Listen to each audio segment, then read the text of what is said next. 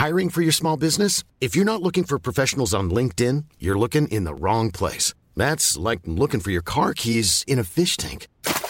LinkedIn helps you hire professionals you can't find anywhere else, even those who aren't actively searching for a new job but might be open to the perfect role. In a given month, over 70% of LinkedIn users don't even visit other leading job sites. So start looking in the right place. With LinkedIn, you can hire professionals like a professional. Post your free job on linkedin.com slash people today.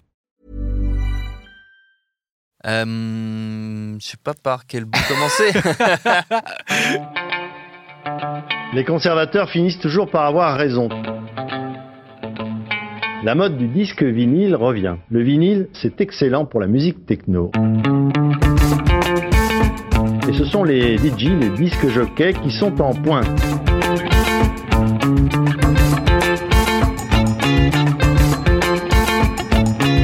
Salut, c'est Thomas Rozek. Un beau jour, il y a bien longtemps, en 1997 précisément, sans en avoir vraiment conscience, j'ai fait un choix qui allait influencer ma vie profondément. Je suis allé pour la première fois de ma jeune existence tout seul dans un magasin de disques pour faire l'acquisition avec mon argent de poche de deux CD, 666-667 Club de Noir Désir et une compile de Motorhead. À cet instant précis où la patronne de Puce 24 à Morlaix m'a tendu le petit sac contenant mes achats, j'avais foutu le doigt dans un engrenage dont je ressens encore aujourd'hui pleinement l'infernal mécanique, celui de la collectionnite. Ce qui fait que depuis des années, je des piles exponentielles de livres, de bandes dessinées et surtout de disques. Des centaines de disques classés, organisés avec amour, mais colonisant de nombreux mètres carrés, alors que l'époque est clairement à la disparition des objets via le numérique, mais aussi à l'incitation à vivre dans des espaces où pas un poil ne dépasse, sous l'égide entre autres de la grande prêtresse du rangement qu'est Marie Kondo. Cette capacité, voire cette nécessité d'amasser tout ce fatras culturel, finit par poser question. Qu'est-ce qui nous y pousse? Quelle force mystérieuse est à l'œuvre et fait que nous, collectionneurs, semblons condamnés à vivre entourés d'une foultitude d'objets reflétant nos goûts et notre personnalité Ce sera notre épisode du jour. Bienvenue dans Programme B. Tu les classes par ordre chronologique Non, Pas alphabétique en tout cas. non plus. Dans quel ordre Autobiographique Non, tu te fous de moi là. Ouais, je t'assure. Je peux te dire que je suis passé de Deep Purple à All in Wolf en 25 étapes seulement. Si je veux trouver la chanson Landslide de Fleetwood Mac, il faut que je me rappelle que je pensais sincèrement l'offrir à une fille à l'automne 83. Je ne suis évidemment pas seul dans cette obsession dévorante. Elle a été maintes fois documentée, notamment dans un petit livre publié ces jours-ci qui s'appelle L'art de ranger ses disques. Ça sort aux éditions Rivage. On va y revenir dans un petit instant. Mais d'abord, j'ai eu envie d'aborder tous ces sujets avec quelqu'un qui a su sortir de la collectionnite. Mon camarade Lelo Jimmy Battista, intervenant régulier du podcast No Ciné, par ailleurs spécialiste de la musique sur laquelle il écrit depuis une bonne quinzaine d'années. Il a notamment été un temps rédacteur en chef de La section musique de Vice. Jimmy lui aussi a connu les affres de l'obsession, mais il a fini par briser le cercle infernal. J'ai voulu savoir comment. Raconte-moi un peu quel rapport tu as eu et quel rapport tu as maintenant avec les disques? Je crois que en fait justement ce rapport-là, il a, il a changé le rapport à la, à la collection, à l'amassage. Ouais, ben, en fait, il y a- il y, a plusieurs facteurs. C'est que déjà, euh, moi, j'ai commencé à acheter, des disques euh, quand j'avais euh, 10-11 ans, donc 86-87. Euh, donc forcément, ça fait, enfin, jusqu'à, on va dire, jusqu'à l'arrivée des, des vraiment massifs du MP3, euh, ça fait quand même une bonne quinzaine, voire une vingtaine Ouais. d'années. Où il y avait que ça. où il y avait que, ça, hein, voilà, que les disques. Et donc, je, je sais pas s'il y a, enfin, il y a une partie du- du- d'un côté, j'étais quelqu'un qui aimait vraiment beaucoup la musique et qui, qui s'intéressait à tout ce qui sortait et qui donc forcément achetait des disques et qui passait tout son argent de poche et ses salaires euh, dedans. J'étais plutôt quelqu'un qui, qui consommait beaucoup de musique, Ouais. mais en même temps, enfin, c'est vrai que c'était une période où on n'avait pas vraiment le choix à ce niveau-là. C'est-à-dire que si on voulait écouter de la musique, il fallait acheter le disque, au moins en avoir une copie. Donc, euh, de toute manière, avoir un objet physique. Ouais. Et donc, ça, euh, bah, ça inclut forcément de- d'amasser des choses et de collectionner, même euh, malgré soi, quoi. Oui, c'est ça. Il n'y avait pas forcément euh, l'idée d'avoir l'édition originale, le Alors truc là, ça, mais ça, par contre, il fallait ouais. juste avoir le disque. Voilà, il fallait avoir le disque. Après, le côté euh, édition originale, les choses comme ça, je l'ai eu aussi pendant un petit moment. Euh, mais plus tard. En fait, je pense que la- la- la- l'amassage, c'est pas un truc dont on, dont on se guérit vraiment euh, Ouais. totalement. Ça revient. C'est un peu comme, euh, je sais pas, enfin, j'allais dire la clope, mais non, j'ai arrêté, je suis jamais revenu. mais mais, mais c'est un truc, oui, qui, qui, qui peut toujours survenir d'une manière ou d'une autre parce que c'est. Enfin, et en plus, ça peut toucher tout le monde. C'est pas un truc. je, je connais personne qui soit imperméable totalement à ça. il y a limite un petit effort à faire à un moment, quoi. Et il y a eu dans ta vie, du coup, une espèce de, de, de bouleversement, enfin de rupture euh, quelque part, ou dans le sens où t'es passé de, d'un énorme stock de disques à euh, plus rien? Ah bah oui, euh, bah, par exemple, il y, a eu, il y a eu- deux phases comme ça. Il y a eu une première, je pense à 97 ou 98, où vraiment, ouais, je me suis levé un matin. Enfin, j'ai donc forcément, j'avais déjà amassé beaucoup, beaucoup de disques. Sans parler des bouquins, etc. Les films aussi, parce qu'il fallait acheter des VHS ou, en copier. Donc ça faisait vraiment des, un amas de trucs pas possibles. Et, en plus, je vivais avec quelqu'un qui avait la même. euh, Enfin, qui, pareil, qui achetait beaucoup, beaucoup de disques à cette époque. Et, euh, c'était, je me rappellerai, enfin, ouais, 97-98, genre, je me lève un matin au petit déjeuner euh, et la copine en question me dit, vas-y, mais mets un truc, à, mets de la musique. Et je me retrouve devant notre mur de disques qui avait, je me suis, je me suis rendu compte d'un coup que ça n'avait aucun sens. Enfin, vraiment, c'est comme ça Et tu savais pas quoi écouter. J'avais pas quoi écouter du tout. Je me disais, mais qu'est-ce que je vais mettre? Et plus je, sortais des disques pour me dire, tiens, peut-être ça, ou tiens, je viens d'acheter ça, je l'ai pas encore écouté. Et je me disais, mais justement, j'avais au moins 5 ou 6 disques que j'avais venais d'acheter que j'avais j'avais toujours pas écouté. Et c'est un truc d'ailleurs que qu'on voit souvent chez les gens qui amassent. Euh, moi j'ai plein d'amis comme ça et, et on a- tu vas chez eux et des fois ils ont encore des choses sous cellophane par exemple. Et qui vont te dire euh, et tu, tu vas dire ah tu viens de l'acheter. Non non non je l'ai depuis 3 mois ou 4 mois. Et en fait c'est un, un comportement qui peut sembler absurde mais qui, qui est très très courant en fait. Et, et là j'avais des disques bon qui étaient décellophanés quand même mais euh, qui étaient euh, voilà qui étaient en attente quoi et que j'avais vraiment pas vraiment écouté ou alors écouté une fois vite fait euh, et je me disais mais pourquoi j'ai ça quoi? Enfin c'est ultra secondaire je l'ai juste acheté parce que c'est une nouveauté et que euh, on en parle et que donc forcément tu as envie de t'y intéresser etc etc au lieu de je sais pas écouter pour la vingtième fois tel disque que t'adores il a peut-être l'approfondir, j'en sais rien. Euh, effectivement, j'ai commencé à me dire, il y a un truc qui, qui va pas du tout là-dedans. et euh, et j'ai commencé à trier. Puis je crois qu'à vers la fin, j'ai quasiment tout bazardé, sauf peut-être, euh, je sais pas, 20 ou 30 disques. Je sentais vraiment que c'était un truc, qui- enfin, comme on dit, hein, euh, les choses que tu possèdes finissent par te posséder. Mais je, je ressentais vraiment ça. C'est-à-dire, je me disais, genre, j'étais limite, parce que j'en avais, j'avais déjà tout ça, j'étais presque obligé d'en acheter encore plus parce que bah pour que ça soit logique avec euh, avec le comportement que j'avais quoi. Enfin pour que si tu veux pour que la collection devienne à peu près logique il fallait euh, j'étais pas dans un truc de euh, de, com- de compléter en fait. C'est-à-dire je voulais pas tous les disques de tout le monde de tout machin. Mais euh, bah, il y avait un peu ça aussi quand même. C'est-à-dire que quand on s'intéressait à la musique si on aimait un artiste ou quoi on voulait avoir même le single le plus in- insignifiant avec la face B à la con derrière. Donc ouais ça ça, Enfin, c'était c'était un truc qui, qui- qui était présent chez pas mal de gens, ouais. sans être forcément collectionneur, mais vraiment qui, qui venait assez vite. Et du coup, la deuxième phase, ça a été quoi? Parce que tu disais qu'il y avait deux Ah, après, phases. bah, j'ai bazardé tout ça, et après, c'est revenu encore un peu, euh, surtout parce que moi, j'ai commencé, euh, alors, quand j'ai acheté des disques donc, au, au milieu des années 80, c'était euh, du vinyle et des cassettes, forcément. Et euh, quand le vinyle est un peu revenu, parce que faut pas oublier que dans les années 90, euh, surtout au milieu des années 90 et à la fin, c'était une catastrophe. On ne trouvait plus de vinyle du tout, hein, enfin, ou très très peu, sauf dans, des, dans la musique de club ou un peu le rap. Euh, mais c'est vrai que c'était une période où le, le- le vinyle était vraiment, vraiment en désuétude totale. Et euh, quand ça a commencé à revenir, je me suis. euh, c'est comme s'il y a une espèce de, de, de, je sais pas si c'est de la nostalgie ou un truc, ou de, retrouver l'habitude de retourner dans les magasins de disques et de rechercher des vinyles comme on pouvait le faire dans les années 80, 90, enfin au tout début. Et, euh, et du coup, je suis retombé là-dedans, mais encore pire en fait. C'est-à-dire C'est que, ouais. Bah, c'est-à-dire que j'en achetais pas forcément euh, des tonnes, mais je devenais hyper sélectif sur le pressage, euh, des choses comme ça. Et, et je commençais à trouver ça. Et en fait, moi-même, je me disais, mais pour, je suis en train de faire tout ce que je déteste. Et, mais c'était, je sais pas, c'était presque plus fort que moi. C'est-à-dire, je me disais, genre, mais. Pourquoi j'ai besoin d'avoir le pressage américain de tel truc, d'origine euh. C'est-à-dire qu'en fait, je me disais, alors, quitte à acheter un vinyle, enfin, quitte à racheter du vinyle, autant acheter le vinyle que tu trouvais à l'époque. C'est le truc, je préférais avoir le, le vinyle un peu pourri, euh, pressé dans les années 80, que le truc sorti euh, sous cellophane, en 180 grammes et tous ces trucs qui coûtaient une, blinde en plus. Puis après, on m'a très vite, je m'en suis, suis défait, mais c'est parce que je, enfin, je, c'est, moi, c'est plus une question technique en fait. C'est-à-dire que je me disais, déjà, j'ai pas le temps d'écouter les vinyles. Tout simplement, c'est-à-dire que je me rendais compte que 90% du temps, je passais à écouter de la musique en dématérialisé, vu que j'avais pas le temps de m'asseoir et poser des vinyles et de les retourner les faces. Et puis il y avait aussi un côté euh, absurde, c'est-à-dire que j'ai- un moment j'ai eu mon propre label, j'ai fait, j'ai pressé des vinyles aussi. Et je me suis rendu compte parfois de l'absurdité du fait de presser des vinyles euh, aujourd'hui, en fait. Euh, alors, je, comprends, c'est chouette, c'est un très bel objet. J'en ai d'ailleurs, j'en- ai gardé une cinquantaine, hein, parce- mais uniquement pour la pochette, parce que je trouve que c'est des. Mais, euh, mais c'est surtout que bah, je me suis retrouvé, par exemple, à, à plusieurs reprises avec des groupes d'aujourd'hui qui enregistrent en digital, euh, donc sur leur ordinateur ou avec des moyens du bord, avec les moyens du bord, et en fait qui, tu vas te retrouver avec, avec leurs fichiers et à les graver sur vinyle, en faire un mixage. Il faut faire un mixage spécial en plus pour le vinyle.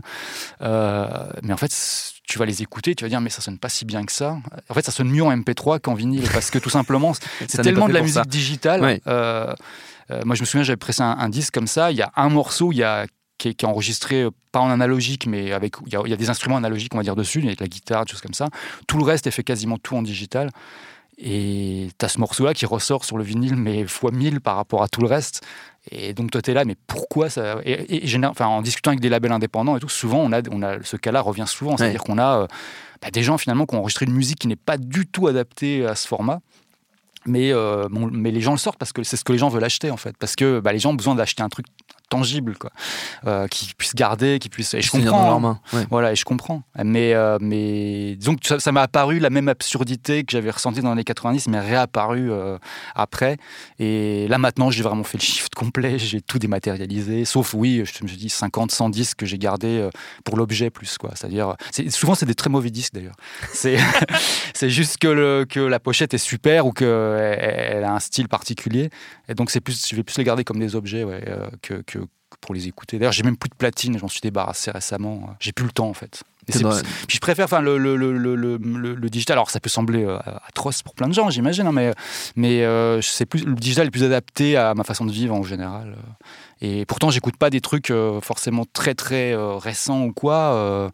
Mais mais, mais c'est voilà, je, enfin, moi, écouter Bob Dylan en MP3 ou en vinyle, je vois aucune différence. Donc c'est juste, je pense, le rituel qui change. Voilà, c'est tout. quoi. C'est effectivement t'as plus facile d'écouter. C'est plus aussi, euh, euh, comment dire, euh, ça implique pas, ça, ça, demande moins d'efforts d'écouter Blonde on Blonde de, Bob Dylan en, MP3 qu'en vinyle parce qu'il n'y avait pas les, faces à changer et tout ça. Il y a moins de cérémonial. Ouais, moins de cérémonial. Mais moi, ça me, ça m'intéresse pas de toute façon. Donc, mais pour, pour les disques et les films, j'ai tout dématérialisé. Même si je continue à acheter, hein, parce que pour, je trouve qu'en fait, il faut quand même une contrainte. C'est-à-dire que je veux bien les dématérialiser, mais il faut que j'arrive à les choper moi-même. C'est-à-dire que je vais pas les, les, les télécharger ou Dieu sait quoi.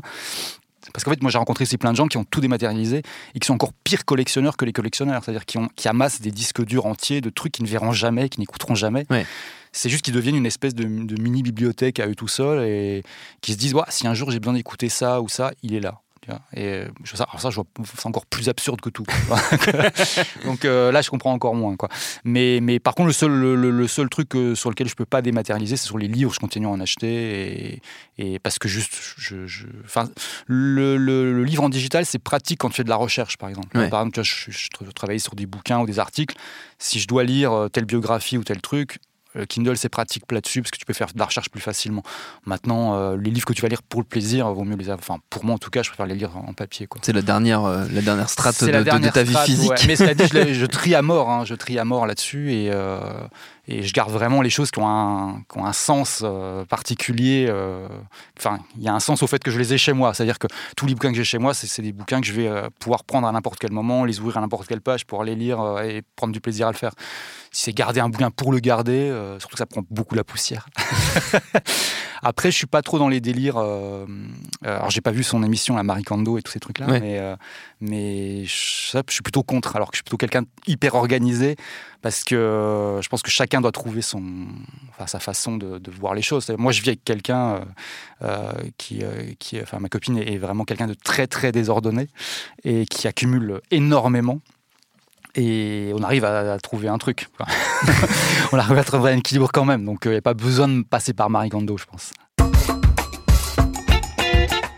sans effectivement faire appel à la fameuse et redoutable Marie Kondo, la reine de l'aménagement de son chez-soi, rendue immensément célèbre par sa série sur Netflix, on peut aussi sur la question précise de la musique se tourner vers ses camarades collectionneurs pour trouver quelques conseils. Des conseils compilés, on en parlait tout à l'heure, dans le petit guide L'art de ranger ses disques, dont j'ai rencontré l'un des deux co-auteurs, Philippe Blanchet, ancienne plume du magazine Rock et Folk, avec qui nous avons d'abord évoqué le caractère extrêmement autobiographique que trimballe une discothèque. Parce que montrer ses disques, bah, c'est aussi montrer beaucoup de soi.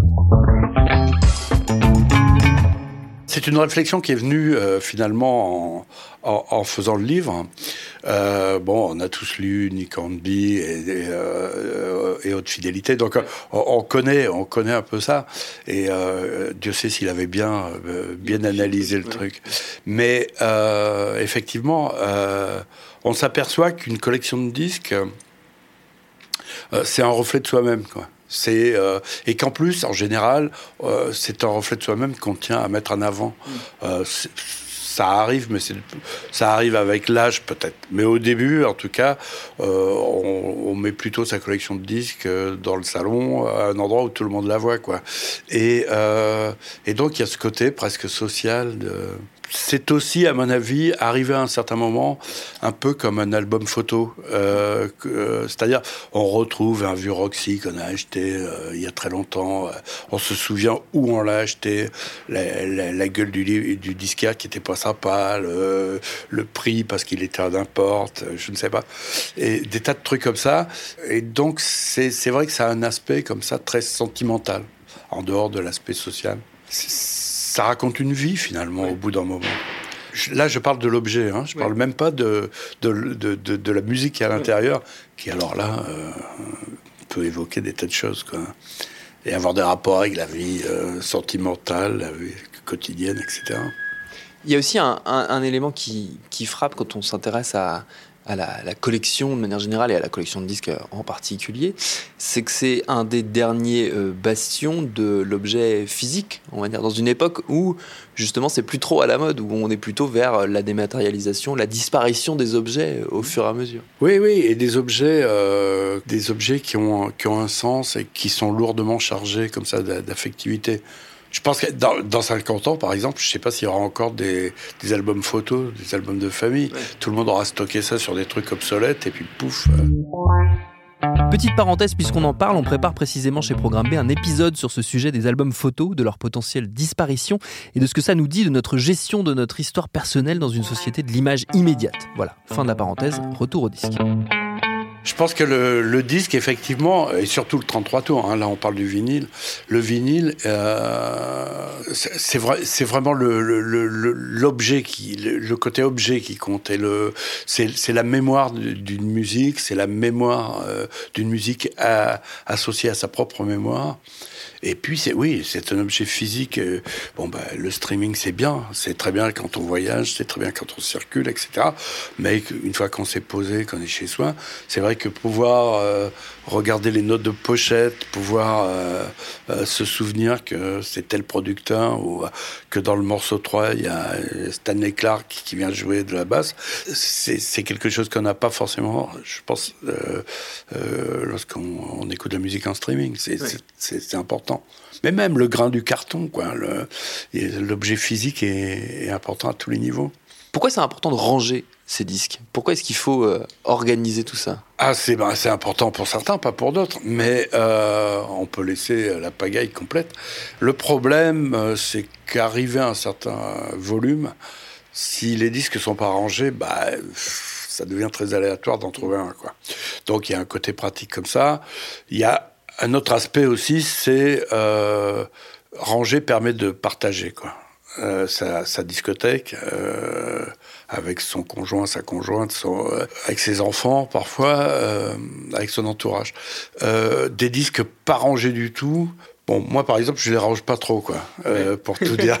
Mais je C'est fou ça, c'est un peu contradictoire avec la démarche. Ouais, mais bon, c'est, le cordonnier, c'est tout ça, quoi. Euh, faites ce que je dis. Voilà. Mais euh, je, euh, je les range pas trop parce que je vis pas avec des gens qui utilisent euh, ma discothèque et que finalement, je sais où ils sont. Et j'ai beau d'avoir beaucoup, je sais à peu près où ils sont. À peu près, mais bon, je cherche en général pas très très longtemps. En plus, le fait de ne pas les avoir rangés fait que j'ai parfois de bonnes surprises. Hier, je suis tombé sur un, un vinyle, j'avais complètement oublié, euh, Melodica euh, russe de, de- des Rolling Stones, un truc que j'ai, bon, très franchement, j'ai peut-être jamais écouté, parce que j'imagine que les pressages Melodica de, de l'époque de l'Union soviétique, euh, ça, ça- ça doit être terrible. Mais bon, voilà, le truc, euh, qu'est-ce que ça foutait là? Voilà.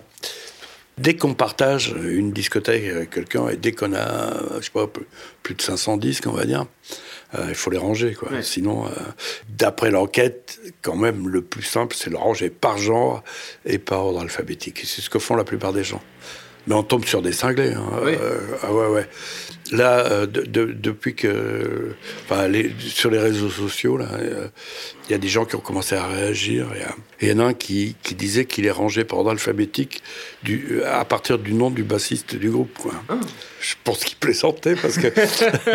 J'espère pour lui. ouais, puis bon, il y a des groupes sans bassiste. hein. Les White Stripes, par exemple, c'est Ouais, dur, ouais, à ouais. ranger. Il y a aussi une, une interrogation qui, qui apparaît dans, dans, dans les témoignages qui sont récoltés dans, dans, dans le guide. Je pense à ce que raconte euh, Jean-Daniel Beauvalet, qui est, l'ancien rédacteur en chef des Inrocks, euh, qui est un des cofondateurs euh, du magazine Les Inrocuptibles, qui dit qu'un jour il a calculé que euh, si- s'il devait écouter l'intégralité de sa collection, en fait il n'arriverait pas jusqu'au bout. Euh, il serait sans doute mort avant d'a- avant d'avoir pu écouter l'intégralité de tous les disques, tous les, les CD, les mini-disques, les cassettes qu'il avait chez lui. Ça, ça interroge aussi sur euh, pourquoi est-ce qu'on fait ça? Pourquoi est-ce qu'on pourquoi qu'on continue à, à amasser toute cette musique? Je, je me pose moi-même la, la question, pour être honnête. Alors, il doit y avoir plusieurs raisons. Il y, a, il y a des gens complétistes. Il y a des gens, il faut qu'ils aient tout sur euh, tel ou tel artiste. Euh, il y a des gens qui sont euh, qui accumulent pour accumuler, qui, qui je citerai pas son nom, mais euh, un, collectionneur qui travaille euh, dans une maison de disques, qui accumule les trucs. Il est arrivé à un point où euh, la chape de, béton de sa maison a, carrément cédé sous le poids des disques. Il en a, je sais pas, 80 000, 100 000, enfin, c'est un truc de dingue. Pourquoi Je sais pas, je pense qu'il y a des... on aurait dû interviewer un, un- un psychologue ou un psychiatre pour en parler. Je- ça, c'est un phénomène qui, je- qui touche toutes les, les collections, je crois, ce côté accumulation. C'est peut-être, euh, je sais pas, la peur de la mort ou de, du manque, euh, du vide. Je pense, je sais pas, c'est peut-être lié à la, ouais, ouais, à la peur du vide, à la peur de la mort. Il y a un truc assez intéressant. euh, les gros, gros collectionneurs d'un certain âge, ils ont tous cette, an- cette angoisse que va devenir ma collection après la mort. C'est marrant ce truc. Alors il y a ceux qui disent bah, je vais en remettre en vente pour que des gens comme moi puissent euh, racheter mes pièces rares. Il y en a qui disent euh, ah j'ai des gosses euh, absolument abrutis et ils écoutent de la musique uniquement euh, euh, sur ordinateur et c'est affligeant et qu'est-ce que et tout ça va partir chez Emmaüs euh, voilà mais il y a cette euh, cette inquiétude c'est marrant comme truc quand même on a c'est le bout du bout là quand même Et il y a un autre élément qui est, c'est toujours dans le témoignage de, de J.D. Beauvalet, il parle des disques qu'on n'écoute pas, justement. Et lui, il dit que c'est, de la vanité, quelque part. Il y a un peu de ça aussi, je, je- m'inclus dans, dans le truc. Le- la, la collection, c'est aussi une manière de, certes, de se raconter, mais aussi de se montrer. De, on va dire, de... Il y a, il y a- y a beaucoup d'ego, en fait, là-dedans aussi. Je pense qu'il y a, oui, il y a de la vanité et puis il y a, il y a ce côté euh, maladif, alors que quand tous les collectionneurs qu'avaient les, les philatélistes, je pense, euh, ça, se fait plus trop, mais qu'avaient les philatélistes euh, à l'époque de nos parents, de nos grands-parents, quoi. C'est, là, on retombe sur des démarches comme ça. C'est-à-dire que- qu'à partir de, de l'amour des Ramones euh, euh, et d'un truc imbécile où on hoche la tête et où on tape euh, du pied, on arrive à, à une maladie mentale assez complexe et assez pitoyable. Ouais, c'est sûr. Ouais, puis il y a- il y, a un autre élément qui, moi, m'a toujours accompagné, on va dire, c'est euh, c'est qu'en fait, c'est pas si cool que ça d'être euh, passionné à ce point euh, de musique. En fait, on a toujours l'image de la musique comme étant un truc cool, assez, assez sympa, assez fun et tout. Et moi, j'ai jamais trouvé que mon rapport à la musique était si fun que ça, que c'était plutôt. euh, pas de la souffrance, ce ce serait exagéré, mais qu'il y, avait un côté comme ça, ouais, très compulsif, très presque presque maladif. Euh, D'abord, il manque toujours un disque. Tu vas dans un vide-grenier, il y a le mec de devant qui le prend, quoi. Oh. Euh, c'est tout ça, c'est de la douleur, quoi, finalement. Effectivement, il y, a- il y a ce côté-là. Puis après, il y a le rapport. À... Par exemple, c'est un truc. On s'est aperçu en faisant ce livre que c'était quand même quelque chose d'extrêmement masculin.